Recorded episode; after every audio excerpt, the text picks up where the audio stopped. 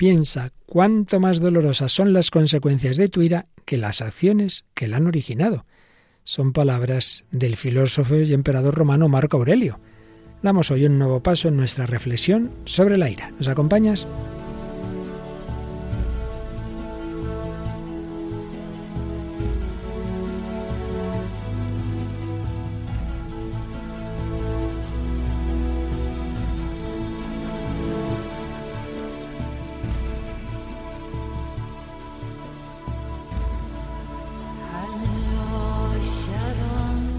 El hombre de hoy y Dios, con el padre Luis Fernando de Prada.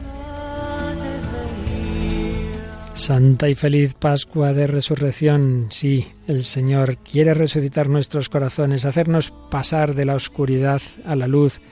Que esa Pascua que Él ha vivido se produzca en cada uno de nuestros corazones, de nuestras vidas, de nuestras almas, de la soberbia a la humildad, de la ira a la mansedumbre, en todo le pedimos al Señor que resucite nuestras vidas. Y seguro que lo ha hecho en estas colaboradoras porque traen cara de muy buenas, no solo de buenas, sino muy buenas. Mónica, ¿qué tal? Feliz Pascua. Hola, padre, feliz Pascua.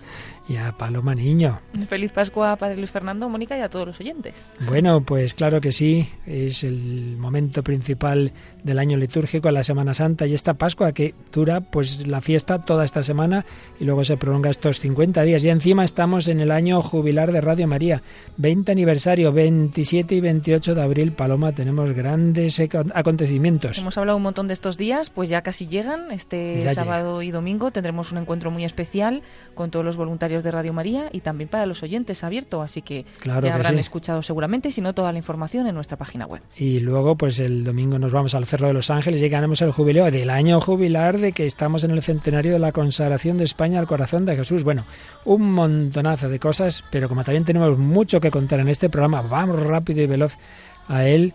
Y bueno, pero como siempre, Paloma, solo vamos a decir uno de los mensajes recibidos que no nos da tiempo a más. Pues vamos a leer uno muy bonito que hemos recibido desde Nicaragua, no tenemos el Mira nombre.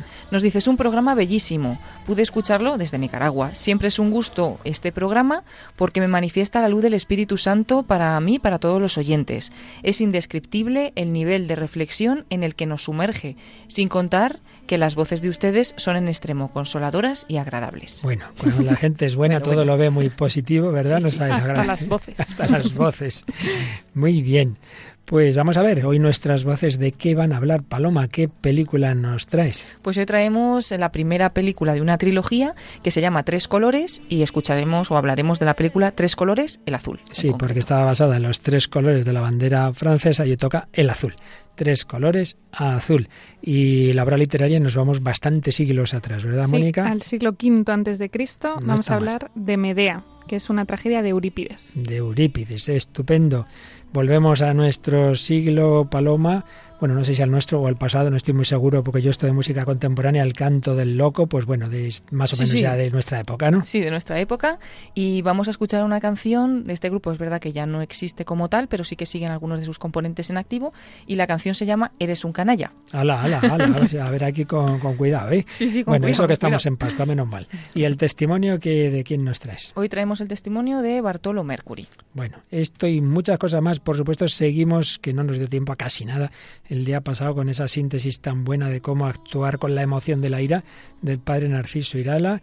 Terminaremos con una canción, como en bastantes ocasiones, es últimamente de Atenas Bénica, preciosa, para acabar en positivo. Bueno, y muchas más cosas muy buenas en esta reflexión sobre la ira y en concreto, cómo hacer para que esa ira se quede en lo que tiene que ser cuando es una ira justa y que si vemos que eso está entrando en fase peligrosa, sepamos controlarla. Pues de esto seguimos hablando en esta edición 312 del hombre de hoy y Dios.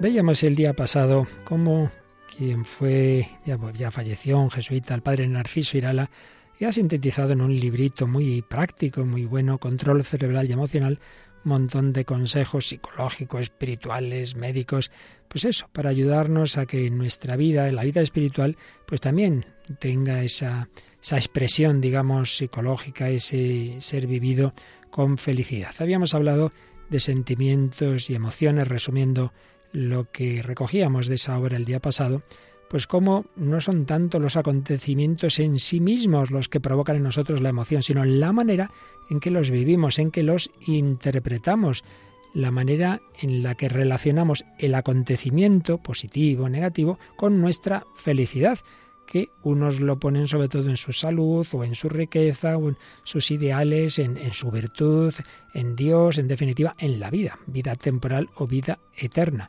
Bien, si esa emoción que tenemos viene, digamos, regulada por la razón, bien, será una emoción razonable, pero muchas veces es una emoción dañina. ¿Por qué? Porque viene tamizada por la imaginación, tantas veces exaltada por la pasión, por el humor, o por el instinto. Entonces hay una reacción desproporcionada, una ira, un temor, una tristeza que va más allá de lo que sería razonable. Concretamente, decíamos que si hay un acontecimiento que lo vemos como algo malo, y si ese acontecimiento eh, nos parece superable, pero hay que luchar contra él, entonces la emoción es precisamente la ira. Si, por el contrario, es algo que está ahí que no podemos superar, simplemente podemos huir, tenemos el temor. Y cuando ya no hay nada que hacer, ya es una pérdida, tenemos la tristeza. Pero todas estas reacciones vienen de una manera o de otra porque en nuestro pensamiento hay un juicio que tiene estos tres elementos, tal como los expresa Padre Irala. Yo, él, ella, ellos y ello. Yo, yo, que soy tan estupendo, yo, me han dicho esto, yo no puedo tolerar este trato. Está ahí la soberbia más o menos consciente o inconsciente, quizá porque desde pequeño nos han inculcado la superioridad y lo que yo valgo o mi raza. Yo. Él, ella o ellos pues estos que me han hecho esto, que me han dicho, son malos, son injustos. Entonces yo ahí tengo una falta de aprecio al prójimo respecto a ellos. Y ello, el acontecimiento, el sufrimiento, esto es intolerable. Y ahí pues suele haber una visión puramente negativa del dolor, como si no tuviera también aspectos buenos para nuestra vida. Pues bien, esto que veíamos el día pasado hablando de las emociones en general, vamos a aplicarlo a la ira. En la ira en la emoción de la ira hay que distinguir, y esto es muy importante, dos fases muy distintas. La espontánea, lo que no podemos evitar, que surge en nosotros como otro tipo de emociones, y la fase ya controlable, donde estamos a tiempo de tomar decisiones con nuestra voluntad. Fase espontánea. Llega a mí la injusticia, el insulto, la molestia, llega a, mi cerebro y entonces se disparan esos juicios. Yo no merezco este trato, mi parecer, mi voluntad debe respetarse. Ellos me tienen mala voluntad, son ingratos, insoportables, crueles, deben ser corregidos. Ello, el acontecimiento, es injusto, es intolerable. Si todo este proceso, este juicio, lo dejamos mucho tiempo, va poniendo en actividad el sistema nervioso, va poniendo en tensión el corazón, el estómago, los pulmones, va entrando en nosotros un sentimiento de disgusto y de antipatía. Pero ojo, esto es lo que los moralistas clásicos llamaban un motus primo prime, es decir, un primer movimiento del que no soy responsable. Es, inevitable. Es como si un perro de repente se, me acerca ladrando, pues yo no puedo no sentir miedo. Ahí no hay ninguna responsabilidad, no hay ningún pecado. Es una reacción como si me cae un, un jarro de agua fría, pues siento frío, normal. Lo único que podemos hacer en este primer momento es intentar distraernos, intentar no no quedarnos en ese pensamiento, pero de momento la reacción es inevitable. Pero vamos a la segunda fase. Hay una segunda fase controlable. Yo me doy cuenta de que me están entrando esas emociones, que me estoy empezando a poner nervioso, que me está entrando la ira, y entonces la voluntad puede hacer dos cosas. Ceder a ello, mm, pensarlo, pues es verdad, pues es verdad, pues no hay derecho, pues no hay derecho. Y a su vez, esto puede, mm, digamos, darme tres formas de reacción. Una, de la que hablábamos en días pasados, una especie de cólera animal, desenfrenada, reacciones primitivas, empieza uno a dar gritos, a romper lo que encuentra a su lado, dar patadas a ese motor del, del coche que no funciona. Segunda posibilidad, uno como es educado, y hay personas por ahí, pues no, hombre, intenta no ponerse así muy bruto, pero, pero, tiene ahí una actitud, pues de, de, de una mirada realmente negativa hacia el prójimo con disgusto y tristeza. Y tercero, que sería todavía peor, diferir el ataque. Me lo trago. Sí, sí, pero ya te espero. Que ya también hablábamos de ello. Es la ira embotellada, es el odio. Pues bien, estos tres estados eh, negativos, en todos ellos la reacción del organismo, si yo voy dejando que esto siga adelante, es muy mala para la salud. Ahí hay una especie de bombas atómicas del organismo. Se está activando unas hormonas, una sobreexcitación, una hipertensión, lo sabemos muy bien. El corazón salta, los pulmones se agitan, el estómago se afecta también, el organismo se envenena si esta ira se prolonga, el cansancio y el disgusto nos van a invadir. Y además, pasada esta emoción, cuando ya ha pasado todo, nos hemos quedado peor, más débiles, más deprimidos, me ha vencido la ira. O también puede haber una especie de alegría maligna de, de ver sufrir al adversario. Mal asunto cuando nos dejamos llevar. Bueno, pues esta es una posibilidad, pero la otra es que al darme yo cuenta de lo que me está pasando, la voluntad libre reaccione y diga, no, no, no, no, no. ¿Y cómo podemos luchar? Pues mirad, una eh, reacción muy buena es intentar modificar esos pensamientos que me vienen, ese yo, ellos, ello. Vamos a modificar ese juicio, debilitándolo, si no veo otra opción, distrayéndome, o cambiando el juicio, ahora veremos ejemplos. O otra posibilidad, ordenar la actitud interna opuesta de amor y simpatía y su expresión externa, pues voy a sonreír a esta persona y voy a estar pues con una actitud amable. Vamos a ver todas estas posibilidades. Primero la distracción. En vez de pensar lo que me han dicho, qué injusto, ¿por qué no te concentras en otra cosa? A ver, ¿de qué color es el traje que lleva? ¿O qué estoy oyendo? ¿O por qué no cuento las pulsaciones que llevo? Y cuando vea que son muchas, a lo mejor me asusto. ¿Qué hacen las mamás cuando el niño está llorando mucho? No hay que decir no llores, hay que atraerles la atención con otra cosa. Pues es un buen camino, distraernos. Y luego, el control por el pensamiento o el sentimiento contrario, pero esto lo vamos a dejar ya para el momento de nuestra tertulia. Nos quedamos en esto. Hay una fase inevitable, una reacción instintiva, pero una segunda fase en que nuestra voluntad puede dejarse llevar o reaccionar en contra.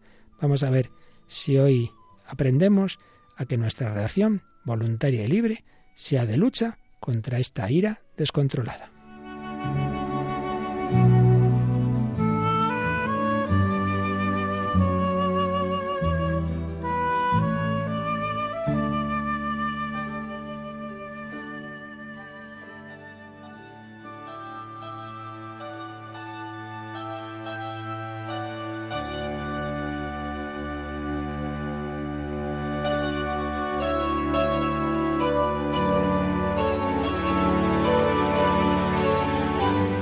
Bueno, ¿qué os ha parecido estos consejitos que nos daba desde el cielo ya el padre Narciso Irala? Mónica, que a veces te dan algún disgusto por ahí en distintos lugares, en fin, ¿qué te ha parecido?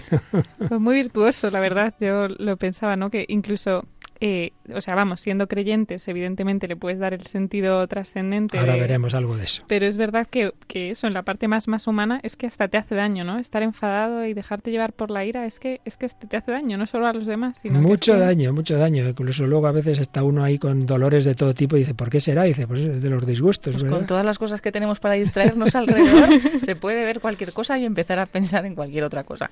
Pero es verdad, y muchas veces cómo podemos vivir las situaciones de la vida que nos pasan, porque a veces nos enfadamos con la gente o con otra persona, pero a veces nos enfadamos con nosotros mismos, con algo que hemos hecho mal o con algo que ha surgido y no esperábamos, pues si tú cambias ese pensamiento, aprovechas lo que estás haciendo, porque si no vas a terminar haciendo lo que estás haciendo enfadado y no te va a servir de nada. Y sin embargo, si cambias tu pensamiento, pues bueno, pues al final lo vas a hacer con otro sentido. Entonces, no es bueno para nosotros, nunca es bueno enfadarnos. Está claro. Y además es muy consolador que esa parte, digamos, más instintiva no, no somos responsables, ¿no? Somos responsables. quiere decir que eso, bueno, pues es Eso es así. Y, eso, y esto os lo digo verdad en cuanto confesor, ¿no? Pues cuántas veces las personas sufren, mire, es que he sentido un odio y una rabia. Dice, pues sentir, hija, pues normal, ¿qué vas a sentir? Te empiezan a decir barbaridades, no vas a sentir flores y pájaros, ¿no? Es normal, ¿no? Pero otra cosa es que tú te das cuenta de que tú no quieres eso, entonces tú luchas contra ello y dices, no señor, perdónalos porque no saben lo que hacen, pero de primeras la reacción natural es esa, sobrenatural ya será otra, pero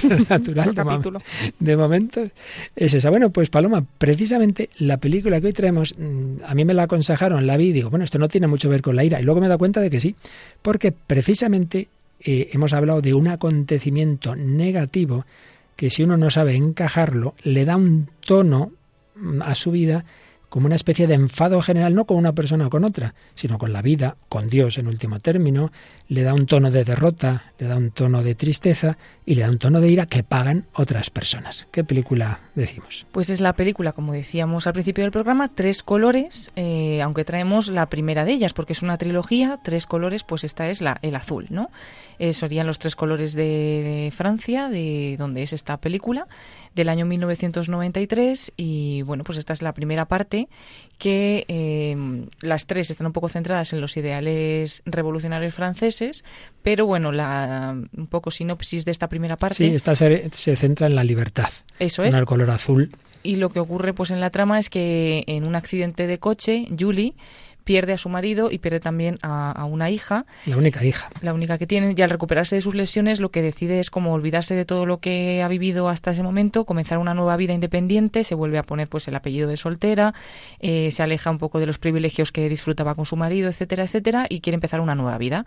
Pero eh, está por ahí Olivier, que es el ayudante de su marido, e intenta sacarla un poco de ese aislamiento. Además, Olivier está enamorado de ella desde hace muchos años, que lo llevaba en secreto, y al final le convence de que termine una obra de su marido, Concierto para Europa, eh, que la dejó inacabada, pues bueno, este Oliver, este ayudante, le convence a Julie para que siga un poco con la vida que llevaba y termine esta obra. Bueno, en el camino descubre un montón de cosas también de su marido y demás. No vamos a contar más, porque aquí lo que nos interesa es que vamos a detectar cómo pues ese vacío y esa tristeza y ese enfado en definitiva que tiene con lo ocurrido le hace que todo lo que vaya a ver pues lo tome especialmente mal. Entonces hay un momento en que una vecina suya que es periodista pues intenta hablar con ella y bueno, vamos a escuchar la reacción que tiene aquí Julie, que por cierto no has dicho la actriz que lo interpreta, que es una gran una gran actriz, Paloma. Sí, está interpretada por Juliette Binoche. Bueno, pues vamos a escuchar ese, ese momento en el que esta mujer dialoga con, con su vecina. Buenos días. Ya sé que no le apetece verme. Sí. ¿Me deja entrar? No.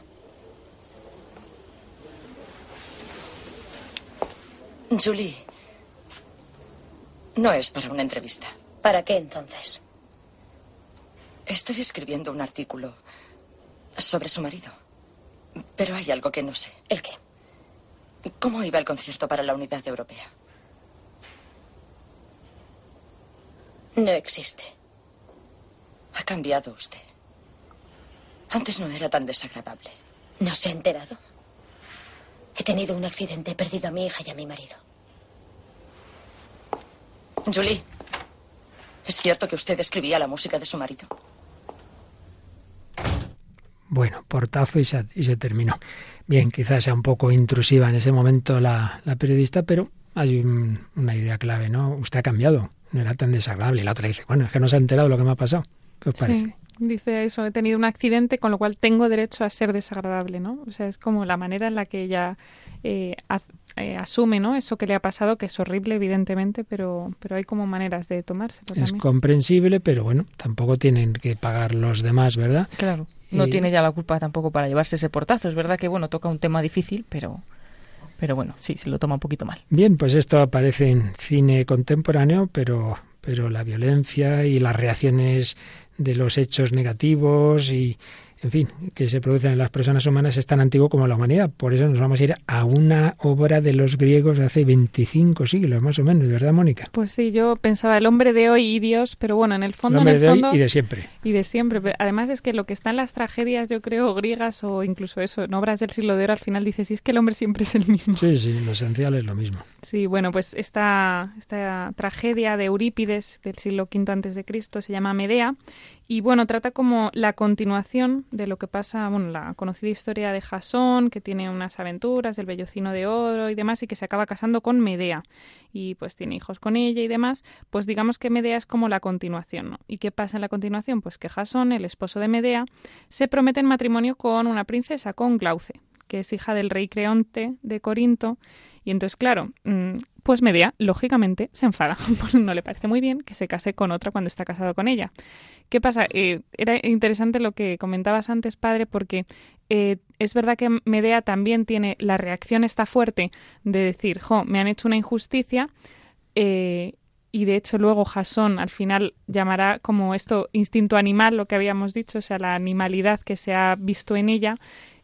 pero luego es verdad que ella aún em, como que eso genera la venganza, ¿no? Dice, me han hecho esto, pues te vas a enterar. Y te vas a enterar qué es, pues que planea matar a la mujer de, de Jasón, a Glauce, y matar a sus propios hijos, a los propios, los hijos que Medea tuvo con Jasón, ¿no? Esa es como su, su venganza, ¿no? Entonces al principio ella, pues bueno, cuando habla con, con el rey Creón, te dice, no, no, si yo con quien estoy enfadada es con Jasón, pero entiendo tu postura, que ofrezcas a tu hija, todo como muy pausado, se la ve así muy razonable con esta ira, pero luego pues se ve, ¿no? Se ve hablando con otros personajes qué es lo que planea. Entonces hemos elegido algunos fragmentos. En este cuenta la venganza que está planeando, ¿no? Enviaré a Jasón uno de mis sirvientes, diciéndole que quiero verle ante mi presencia, y cuando haya venido le hablaré con blandura, que estoy con él de acuerdo, que me parece bien la unión que traicionándonos contrae con la princesa, que es cosa conveniente y está bien discurrida. Pero le pediré que mis hijos se queden, no porque en tierra hostil quiera dejarlos, sino para a la hija del rey poder matar con dolo, pues les enviaré condones en las manos, y cuando el atavío se ponga morirá malamente, y con ella quien quiera que la toque. Tales son los venenos con que ungiré el regalo. Mas aquí a otro lenguaje paso y a gemir voy, por la terrible cosa que a continuación haré. Porque a mis hijos mataré, sin que nadie pueda salvarlos ya. Y así, tras destruir la casa de Jasón, me obligará a marchar de esta tierra la muerte de mis hijos amados y mi crimen inicuo, que tolerable no es, amigas, que se rían de mí mis enemigos. Veamos, ¿para qué quiero vivir si no tengo ya hogar, ni patria, ni abrigo contra el mal? Me equivoqué en los tiempos en que dejé la casa paterna, persuadida por palabras de un griego, que me las pagará si los dioses me ayudan, porque ni verá nunca más vivos a mis hijos, ni podrá procrear a otros con la muchacha recién casada, a quien forzoso sucumbir será de mala muerte por obra de mis drogas, y que nadie me crea tonta, indolente o débil, sino por el contrario, para mis enemigos tan dura como amable, para aquellos que me aman, y no hay gloria mayor que la que del que así es. Como veis, es así dura, ¿no? No está mal. Lo, malo, lo malo es que este tipo de cosas ocurren, ¿eh? que de vez en cuando hay noticias de personas que se vengan de su ex, como dicen, matando a los hijos. Sí, y además eso es como además hay un momento en el que ella dice voy a hacer algo horrible, esto es espantoso y además incide en ello posteriormente, pero decir, no, no, es que de mí no se ríe nadie, ¿no? Y quiero hacerle todo el daño que pueda. Con lo cual vemos de nuevo ese primer juicio del yo desde la soberbia. De mí no se ríe nadie. porque hay tanta reacción de ira? No solamente porque el otro actúa mal, sino porque me lo ha hecho a mí. Exacto. Y es, mm, impacta mucho también, bueno, el coro, cómo relata la tragedia, cómo va describiendo lo que ocurre, pero luego también, eh, digamos, el lamento de Jasón, ¿no? Cuando él echa a ella la culpa de lo que ha pasado, evidentemente, y lo que dice de, de ella, ¿no? Dice, oh monstruo, la mujer a la que más odiamos yo y los dioses y toda la especie de los hombres, que a tus hijos osaste con la espada atacar, siendo su propia madre, y a mí así me matabas. Después de hacer tal cosa, tras acto tan perverso, ¿a la tierra y el sol te atreves a mirar? Que mueras te deseo con cordura que no tuve cuando le traje de tu casa y tu bárbara tierra a griega morada, calamidad suprema, que a tu padre vendiste y a tu propia nación. En ti un genio maligno me enviaron los dioses, cuando habiendo a tu hermano matado ante el hogar en Argo, la de hermosa proa te refugiaste. Tal tu comienzo fue, y una vez desposada conmigo, y siendo madre de estos hijos, mi ruina por culpa de mis nupcias y de mi lecho fuiste. Ninguna mujer griega tal cosa habría osado, mas yo a ellas te antepuse para casar contigo. Oh mi esposa fatal, que eres mi perdición. Leona, no mujer, pues es tu natural, más salvaje que el mismo destila la tirsénide. Pero ni aunque infinitos mis vituperios fueran, te haría ningún daño. Tan grande es tu impudor. No está aquí eso diciendo la parte como más animal, ¿no? Lo que hablábamos así de que te has dejado llevar por tus instintos y ahora el que la odia, digamos, es él, que evidentemente su acción tampoco había sido buena, pero la reacción de ella, pues eso es realmente de tragedia griega total. Pues sí, y es esa ira que, que brota pues de, de analizar hechos que, que objetivamente hablando son malos, pero desde nuestras pasiones torcidas, sin duda. Pues bueno, en este caso son motivos terroríficos y otras veces, Paloma, una simple llamada de madrugada es lo que genera la ira. Y eso es lo que, lo que viene en la canción que nos traes, ¿verdad? Pues en este caso traemos una canción de El Canto del Loco, que es este grupo español de música pop que se creó en 1994 con Dani Martín a la cabeza, aunque luego se separaron en 2010 y ya siguieron su carrera en solitario cada uno de los miembros de este grupo. Y entonces una de sus canciones, de las primeras, porque es del primer álbum de estudio que hicieron, es esta que vamos a escuchar que se llama Eres un canalla. ¿Y tú te crees que es normal que a las 3 de la mañana me levantes? ¿Y tú te crees que ese tío tiene derecho a decirme lo que tengo que hacer? ¡Canalla!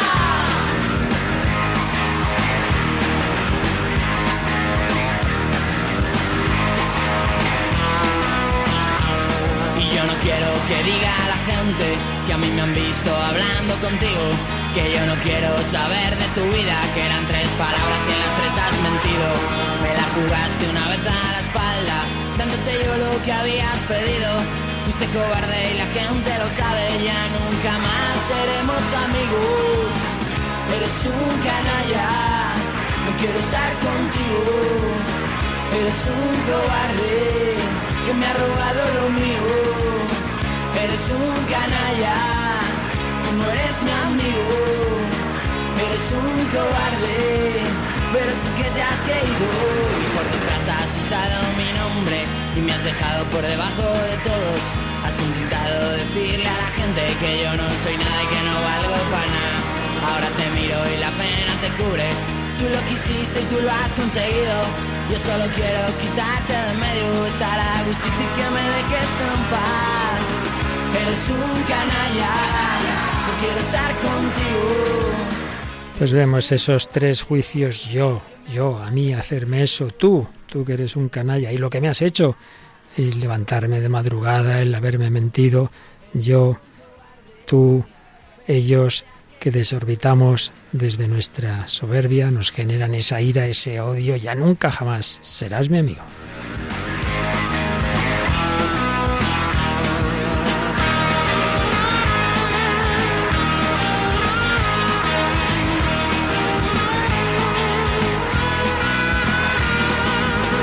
Eres un canalla, no quiero estar contigo. Eres un cobarde, pero tú que te has creído. Eres un canalla.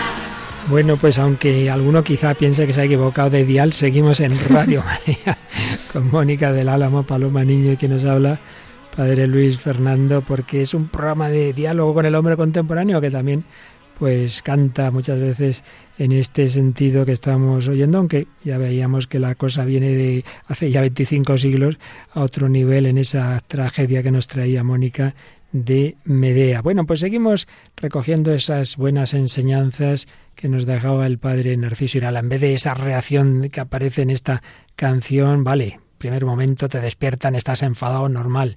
Pero segundo momento, eh, puedes dejarte llevar de, esa, de esas reacciones negativas o puedes intentar luchar contra ellas. ¿Cómo? Primero decíamos control por la distracción.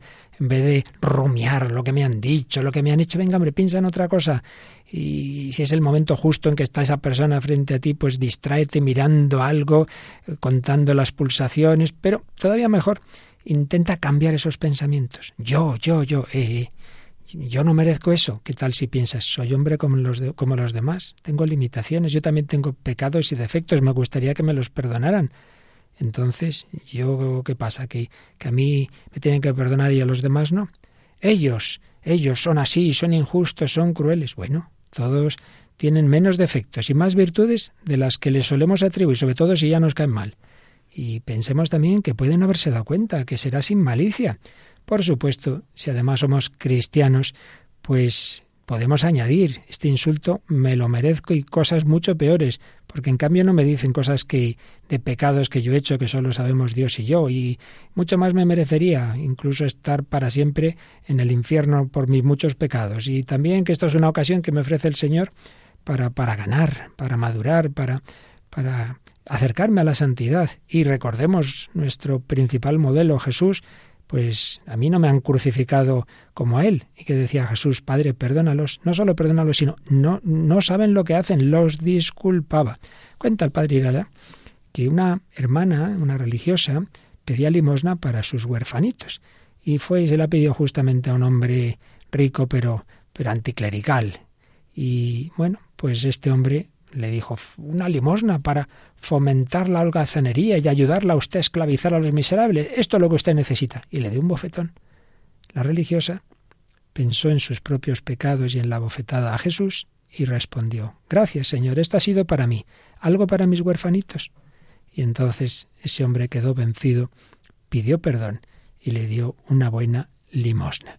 Bueno, pues quizá no lleguemos a tanta virtud, pero si ves esa persona que te cae mal, antipática, que se te hiela la sonrisa en los labios, haz un poco de gimnasia espiritual, mírala desde el Señor, es aquella persona por la que Cristo ha muerto. Es Jesucristo disfrazado de defectos. Piensa lo que hicisteis al último de mis hermanos, a mí me lo hicisteis. Míralo desde esa visión de fe. Yo, ellos, ello, eso que me han hecho, ese sufrimiento, que no es para tanto, hombre, que no es tan intolerable como decíamos antes, no, no te han crucificado. Y eso te puede ayudar, si el Señor lo permite, es para tu maduración, para tu santificación. Es una insignificancia en comparación con los bienes eternos, ya lo dice San Pablo. Todo es nada comparado con la vida eterna. Es un diamante para el cielo. Es una rosa, sí, tiene espinas, pero fíjate en la rosa. Realmente esa injuria, esa ofensa, es como esa granada, pero que solo estalla si tú tiras del detonador. Y el detonador son esos pensamientos con los que lo analizas de una manera negativa. Enseguida seguimos viendo otros caminos para luchar contra estos pensamientos, pero antes vamos a escuchar otro corte, Paloma, de la película Tres colores azul, porque comentábamos que hay un peligro, que es tragarse, que tampoco es bueno, tragarse los sentimientos, tragarlos, tragarlos, tragarlos, pero claro, al final, antes o después, salen de alguna manera. Otra obra que hemos citado en ocasiones, Una lucha por la vida, de Enzo Bianchi, señala que, que no es bueno, en efecto, ese tragarnos todas esas reacciones interiores y señala quien no muestra nunca de manera visible su propia cólera es muy probablemente una persona privada de ese patos correcto que debe caracterizar la relación con los demás y con la realidad. O bien se trata de alguien que alberga en su interior una rabia sorda que tarde o temprano estallará, provocando daños incalculables. Cabe preguntarse si no es mejor expresar la propia cólera, obviamente, dentro de ciertos límites. Bien, pues vamos a escuchar un momento en que esta mujer protagonista de esta película, que está con ese dolor de haber perdido a su marido y su hija, oye que está llorando una de las mujeres de servicio que tenían en su casa.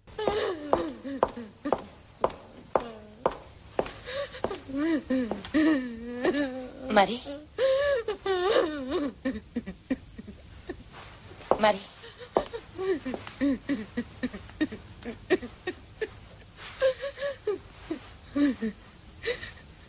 ¿Por qué llora? Lloro porque usted no llora.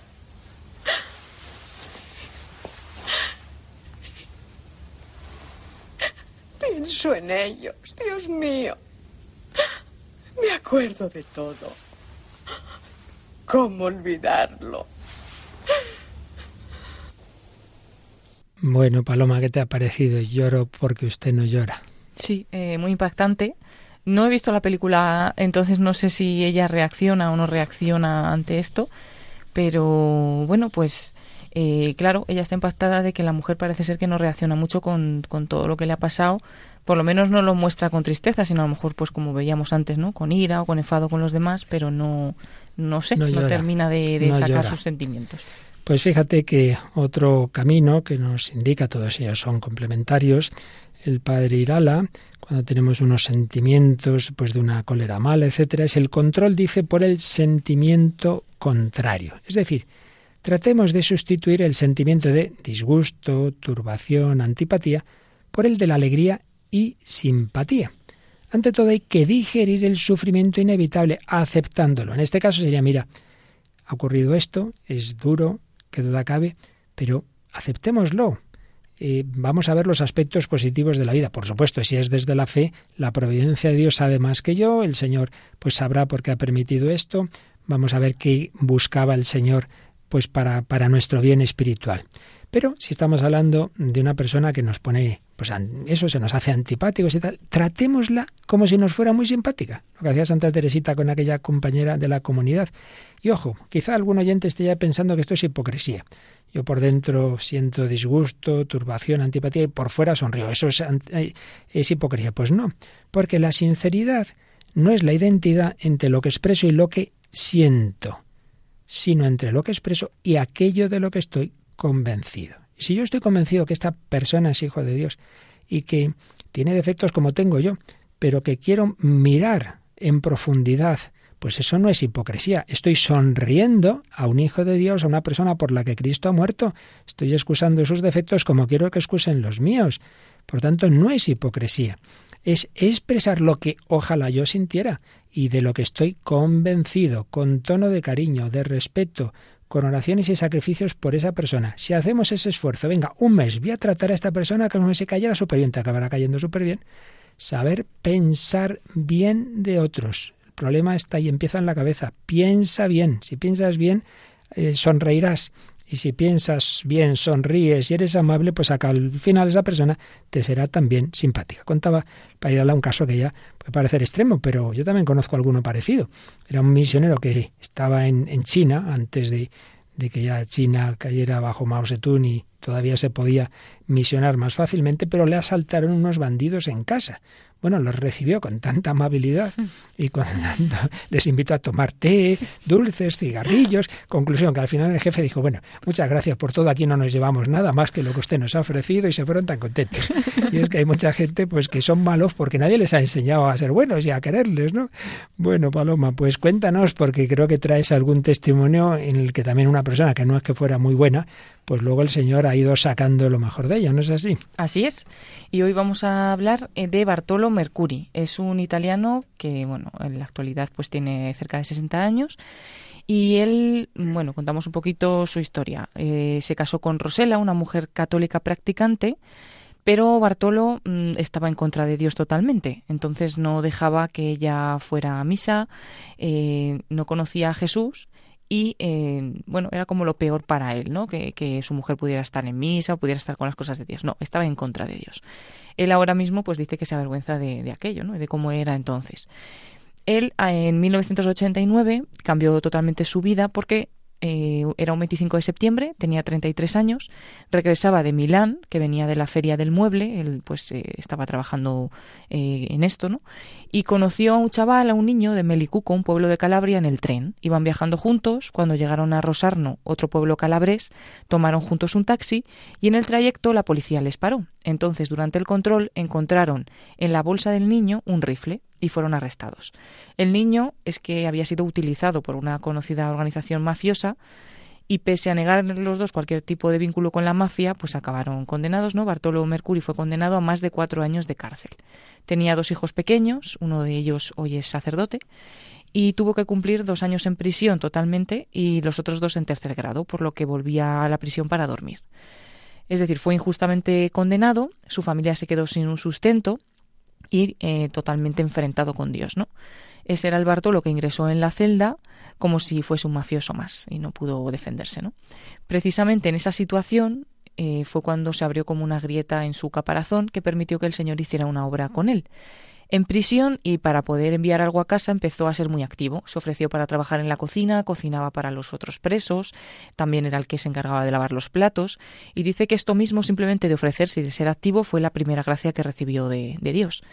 La conversión nació en la celda él dice que recuerda perfectamente el día en que cambió su vida por completo, estaba en su cama, pensó en su esposa, en sus dos hijos pequeños, y estaba en ese infierno sin saber nada de ellos. Entonces se enfadó con Dios, seguía enfadado con Dios. En la celda eran ocho, pero se habían ido todos al patio y él prefería estar solo porque estaba muy triste, y en ese momento vio una gran luz entrar por la ventana. Supo que era la luz de Dios, tembló y comenzó a llorar, y dijo, Dios mío, en realidad nunca me dejaste, siempre estuviste ahí, ¿no? Desde ese momento su vida cambió y además dos días después de, aquella situación llegaron a verle su madre, su hermano, su esposa y también los niños. Y eh, se quedaron perplejos cuando les dijo que en la próxima visita les llevaran una Biblia, quería que le llevaran una Biblia. Se, dice que se miraron con asombro, que le dijeron, pero te estás volviendo loco, te pasa algo, tal, porque claro, no había sido nunca así, ¿no? Y bueno, desde entonces le gustaba tanto leer la Biblia que dejó hasta de salir al patio, no salía nunca pues un poco al recreo, a hacer alguna cosa con los otros reclusos, no, solamente leía la Biblia, los demás se burlaban de él y cuanto más leía la Biblia, más se enamoraba de Dios y más conocía a Jesús. Al salir de prisión por fin, conoció a un grupo católico que es el que alimenta su fe hasta el día de hoy, la renovación en el espíritu, un grupo carismático. Él dice que fue hasta allí, que fue ir y encontrarse bien en ese mismo momento. Hubo un momento que tuvo una segunda experiencia y es que, bueno, cayó una gran tromba de agua en su tienda de muebles, hizo que todo se pudriera, ¿no? Entonces él lloró, rezó y le prometió a la Virgen que si le ayudaba en ese momento pues a levantarse de, todo aquello que a ver cómo iba a salir de, de, ese problema, pues que le prometía que cualquier hombre pobre que se encontrara por la calle que él se iba a ocupar de él. Entonces dice que en ese momento vio como un brazo se acercaba, lo agarré y me levanté. Recibí una gran fuerza y comencé a arreglar los muebles y a salir pues del desastre, ¿no? Pasó todo aquello, Bartolo olvidó su promesa que le había hecho a la Virgen, pero una mañana, cinco años después, dice que se subió al coche para, para ir a casa y se detuvo enfrente de un gran edificio abandonado, un edificio municipal, y recordó la promesa que le había hecho a María. Así que fue al ayuntamiento, le preguntó si podía convertir ese lugar abandonado en un albergue para los pobres y, y ahora mismo pues es la sede de, una gran obra que ha realizado. ¿no? Esto era en el año 2000 cuando encontró este local. Más adelante compró dos autobuses, iba dos veces por semana recogiendo a los pobres por la comarca y también a los inmigrantes. Les llevaba a esta sede, les daba comida caliente, ropa y medicamentos. Y hablamos en pasado porque esos dos autobuses desaparecieron, fueron calcinados, parece ser que por la misma mafia ¿no? que, que había provocado todo aquel secuestro y demás. Y, pero bueno, él sigue, sigue. Tuvo algunos momentos de por abandonar, pero decidió no rendirse, apoyado por algunos obispos también. Y él dice que el Señor le ha llamado para ayudar a los hermanos, que él solo hace su voluntad como un instrumento y que él está devolviendo así a Dios un poco todo lo que ha recibido de él. Bueno, pues qué maravilla de esas primeras reacciones instintivas y de esa tristeza, hacer todo el bien posible. El acontecimiento era el mismo, pero nos estamos dando cuenta de que todo depende de cómo encajemos las cosas, ¿no os parece? Sí, cómo trabaja Dios en el alma cuando le dejamos también, ¿eh? que, es verdad que el otro podría haber dicho, mira, mira, mira, aquí puedo, eso, es que Dios no tiene nada que hacer en mi vida y sin embargo dice, bueno, pues, pues esto puede cambiarme, ¿no? Y luego que Dios no abandona nunca, ¿no? Porque es en el momento en el que peor está, cuando más oscuridad, que es que no sale ni, ni un poco al patio, no hace nada, oscuridad total, pues es como que se le manifiesta esa luz, ¿no?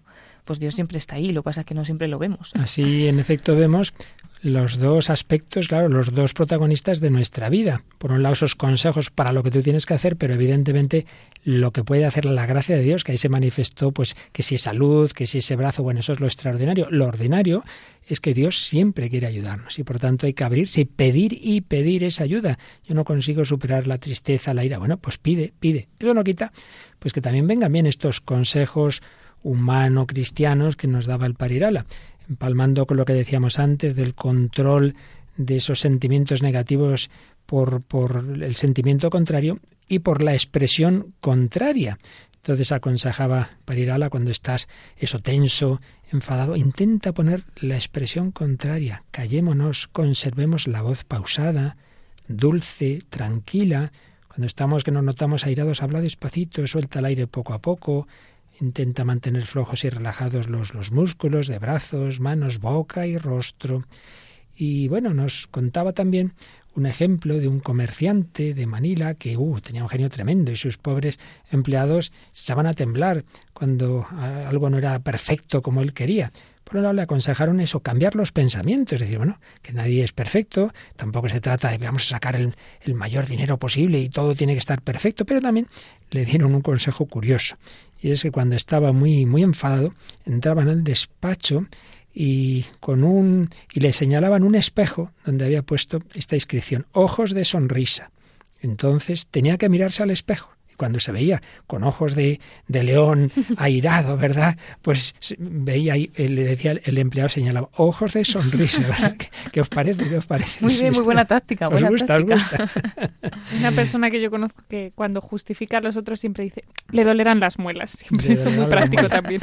Por eso está así tan enfadado. Y también cuenta, y aquí ya va a otro nivel, de que a veces las raíces de la ira, como vimos el día pasado, están en experiencias que podemos haber olvidado y de tipo inconsciente, pues cuenta el caso de, de, un, de un chico que de un niño prácticamente, de 12 años, con unos arrebatos tremendos de ira. Entonces, hablando con él, pues se dio cuenta de que ese niño, sobre todo de pequeño, eh, había sido muy atacado en el colegio, sentía temor, complejo de inferioridad, y entonces, pues lo típico, eso que, que, allí no se atrevía a expresar, lo expresaba en casa, en otros ámbitos, y le salía por allí algo que, que había de fondo, ¿no? También, en ese sentido, puede haber otro tipo de raíces de la ira inconscientes, una decepción, una transferencia inconsciente. Yo esto lo he visto alguna vez. Una persona te reacciona de forma y dice, bueno, ¿yo qué le he dicho? Y es que de alguna manera, en mí, en mi caso sacerdote, o en el profesor Mónica, están viendo el reflejo de alguien, de una figura que hubo, pues ser padre o alguna otra persona, como muy autoritaria, y al verte a ti, como que te asocian con aquella persona y pagas tú los platos rotos de hace unos cuantos años, ¿no te parece? Sí, a veces las reacciones así desproporcionadas dices, pues hay algo detrás, no sé si yo soy culpable o... Hay o algo que lo detrás, en efecto. Por supuesto, perfeccionismo, el pretender demasiado, o esto que decíamos antes también de la compensación, típico ese eh, marido que en el trabajo no es bien tratado y entonces allí se siente inferior y entonces en casa se desquita maltratando a la esposa o a los hijos. En fin, una serie de indicaciones que nos pueden ayudar pues a, a no dejarnos llevar de las reacciones instintivas. Usa la cabeza, cálmate, y cambia esos pensamientos, ese yo, ellos, ello, y a ser posible desde la fe. Bueno, vamos a escuchar para esta fase final del programa pues a nuestra buena amiga que ha estado por aquí también en más de un recital, esta cantante argentina Atenas Bénica, que siempre nos transmite esa paz que queremos, todo es tuyo.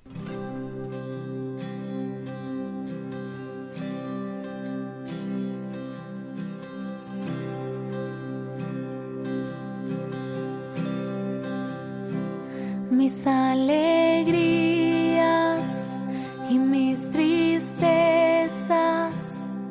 lo que tengo y lo que soy, todos mis sueños y mis anhelos,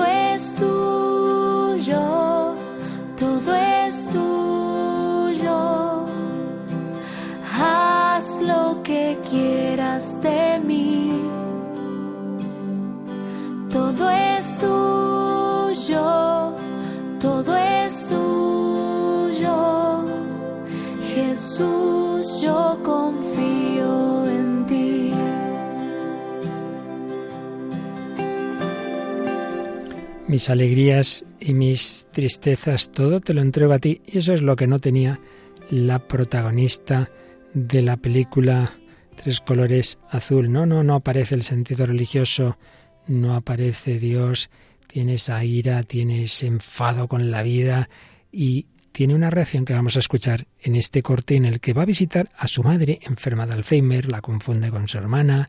¿Y qué le dice esta chica a su madre? Escuchémoslo. Querías contarme algo de tu marido y de tu casa.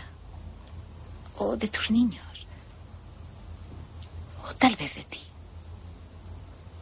Mamá. Mi marido y mi hija han muerto. Y ya no tengo casa. Sí, eso me dijeron. Sabes, antes era feliz.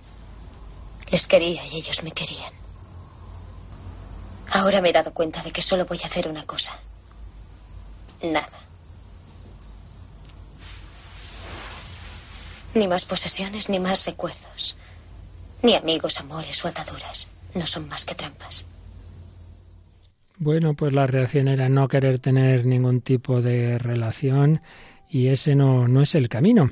Nos recuerda Enzo Bianchi que si la cólera se transforma en un hábito, engendra el pensamiento de que el infierno son los otros, Sartre. No quiero relacionarme con nadie.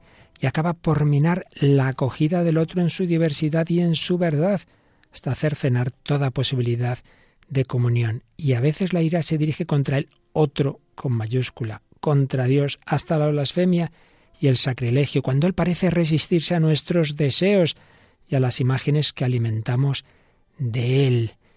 Comportamiento destructivo hacia Dios, hacia los demás, hacia algún objeto que nos pertenece. Evagrio recurre a imágenes elocuentes de la ira brutal, vapores brumosos, nubes que oscurecen el sol.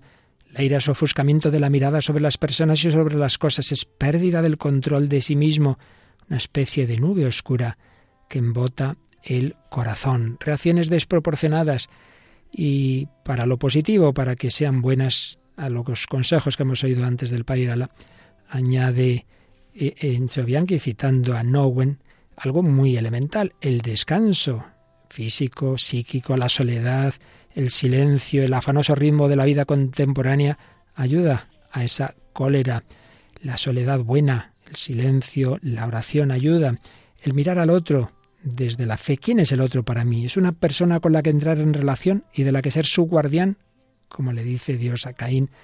¿O se trata de alguien a quien dominará mi antojo hasta querer negar su misma existencia? ¿Es el hermano por el que ha muerto Cristo, como dice San Pablo? Tendemos a descargar sobre los demás la culpa de nuestra cólera, pero estamos llamados a mirarle con mansedumbre, con dulzura, como Jesucristo, manso y humilde de corazón pon la otra mejilla, ama a los enemigos, ora por ellos, pidamos la capacidad de paciencia, de sentir con magnanimidad, pidamos en la oración esa caridad. Y finalmente, consejo que nos dé a Bianchi, que justo lo vamos a intentar practicar con esta canción que estamos oyendo y volvemos a escuchar ahora, el canto, que puede ser un ejercicio para calmar el sentimiento de la cólera. Quien canta bien, no puede cantar con cólera, con rabia al cantar, al emitir el aire, no se produce brevedad de respiración que dice libro de los Proverbios, sino una gran emisión de aire de quien quiere abrazarlo todo con magnanimidad. Ya lo dice el refrán, el que canta sus males espanta.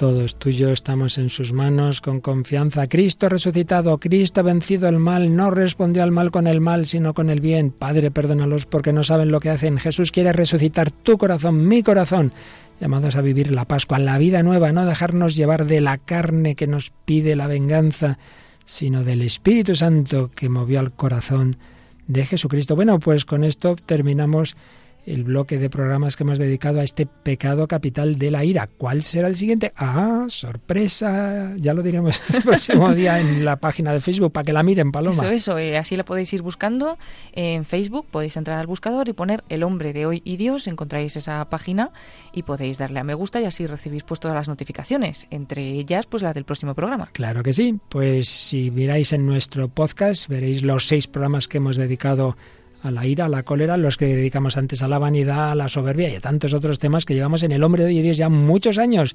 Gracias Paloma Niño, gracias Mónica del Álamo a preparar, ya te diré, el próximo pecado capital y nos traes una obrita que tenga que ver. Sí, porque como tenga que esperar a Facebook no me va a dar tiempo. Dátelo a ti se te dirá antes, no te preocupes. Bueno, queridos oyentes, lo dicho, a disfrutar de este hermoso tiempo pascual y los que os podáis unir con nosotros en Radio María España, nuestra celebración 27 y 28 de abril, atentos a la radio, los que no podáis hacerlo físicamente, sábado 27 a las 10 de la mañana hora peninsular española, esa Santa Misa con la que damos gracias de todo lo que Dios nos ha dado en Radio María en estos 20 años. Que Dios os bendiga hasta el próximo programa, si Él quiere. Así concluye El hombre de hoy y Dios, un programa dirigido en Radio María por el Padre Luis Fernando de Prada.